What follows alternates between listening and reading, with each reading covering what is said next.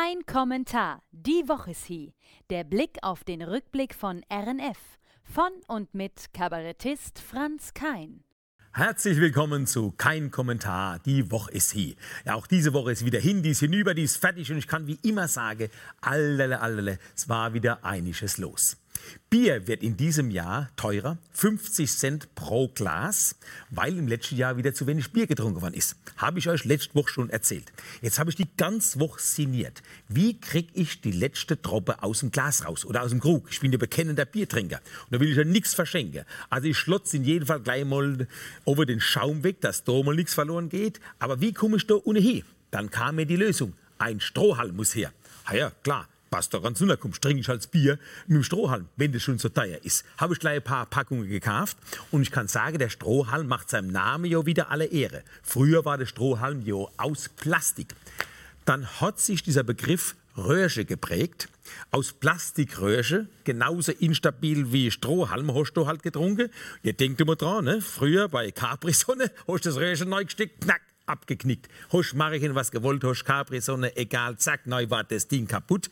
Und äh, jetzt heißt ja Capri-Sonne Capri-Sun sagt mein Kumpel, alles bloß noch Englisch heutzutage, bloß noch Englisch. Er hat gesagt, du bist verkehrt. Die Eppelheimer Wildwerke, ja, die haben sich der Kurpfälzer Sprache verschrieben. Das heißt nicht Capri Sun, sondern es heißt Capri Sun. Ja? Capri Sun. Wir sagen ja, die Sonne heißt bei uns in Kurpfalz die Sun. Scheint ja die Sonne aufs Herrn. Also heißt das Ganze Capri Sun. Wie Sunkist. So, aber nochmal auf das Röhrchen zurückzukommen. Das sind ja Trinkhalme aus Hartweizen, Wasser und Rapsöl. Auch in Longdrinks, wenn du die neu gesteckt, dann kannst du die quasi mitknappern. Und die Trinkhalme sind sozusagen Knusperhalme. Und beim letzten Bier habe ich unwillkürlich 23 Knusperhalme mitgeknappert, aber das Glas war bis auf der letzte Tropfe leer. Ja, so wurde ich halt erzogen, machst Glas leer, isst der Teller leer, buh, isst der Teller leer. Das ist auch so ein Quatsch, ne? Die wollte bloß, dass wir überhaupt was essen als Kinder. Haben sie gesagt, Teller leer, gibt schön Wetter. Auch so ein Spruch. Leer, gibt schön Wetter. Was ist passiert? 20 Kilo Übergewicht und es hat geschifft. Ja? Lauter so Zeige wird bei uns gemacht. Übrigens, du kannst ja heutzutage äh, die Trinkhalme nicht nur mitknappern, sondern auch andere Dinge. Alles ist zum Mitessen. Ja, Schüsseln, habt ihr vielleicht auch schon mal gesehen, so Schüsseln aus Kartoffelrösti mit To-Go-Food drin oder auch Besteck aus Reismehl kannst du alles mitessen heutzutage. Letztens war ich beim Vietnamesen da, Sushi essen, dachte ich, oh, du, die Stäbchen, die werden wahrscheinlich auch zum Mitessen sein.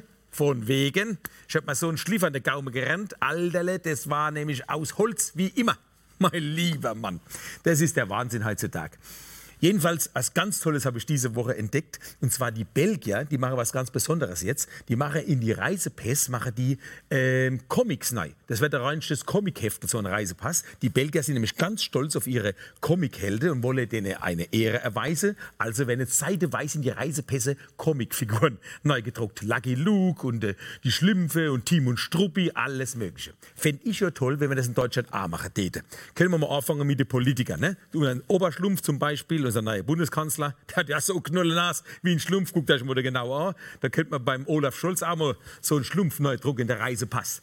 Oder immer die entsprechende Comicfigur in der Reisepass, damit du gleich weißt, welche Komiker bei uns da am Werk sind.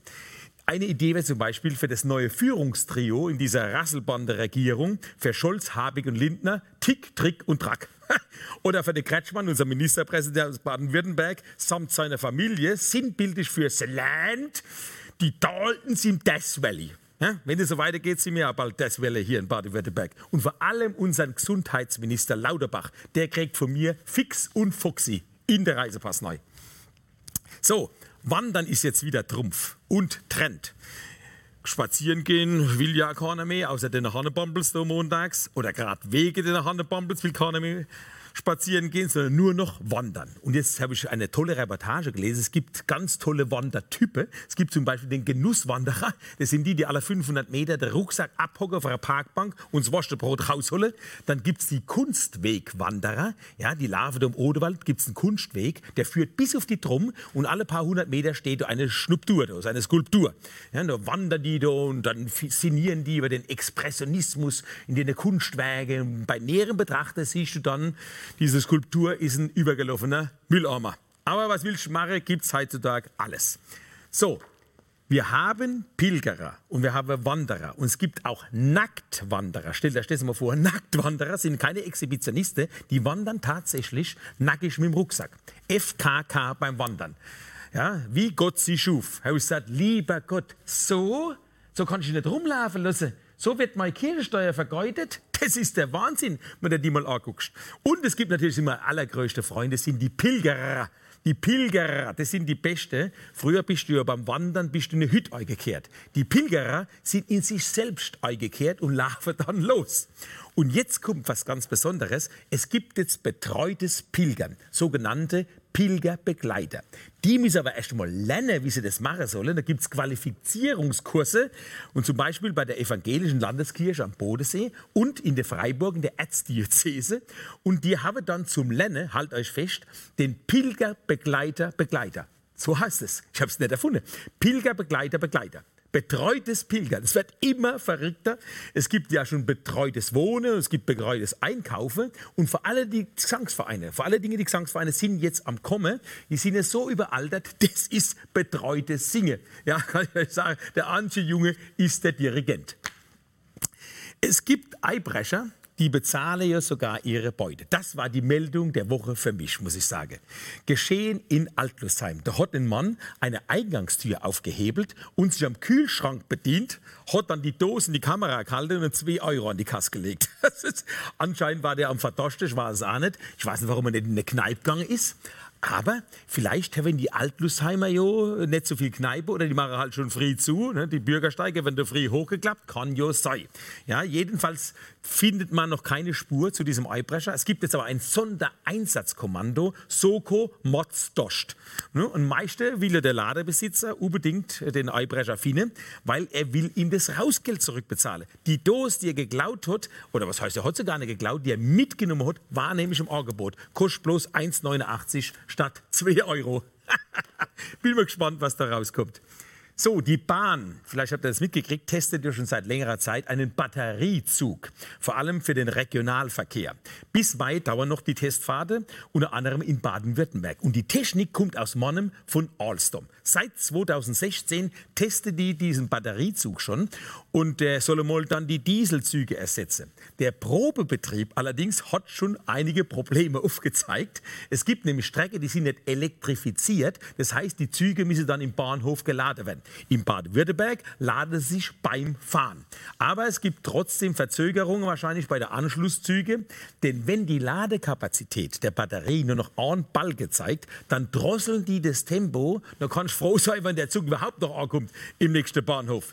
Ich kann mir schon lebhaft vorstellen wenn dann die Ansage kommt am Bahnsteig, Achtung, eine Durchsage. Ihren nächsten Zug werden Sie leider verpassen. Der Zugführer hat vergessen, gestern Abend den Zug ans Ladegerät anzuschließen.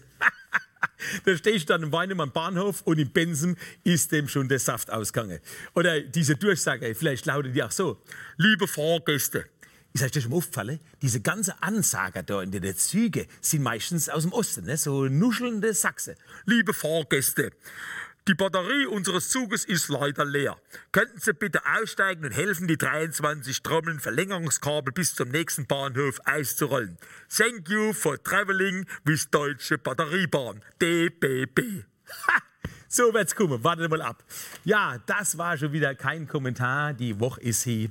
Und ich kann euch sagen, wenn ihr wollt, könnt ihr mich noch hören. Und zwar bei rnf.de. Bis nächste Woche könnt ihr euch die Zeit überbrücken, sozusagen, mit Kein Pardon, meinem Mundart-Podcast. Und ansonsten komme ich nächste Woche wieder. Ich würde sagen, aller dann, schönes Wochenende. Wir sehen und wir hören uns. Allele, allele, war das wieder eine Woche.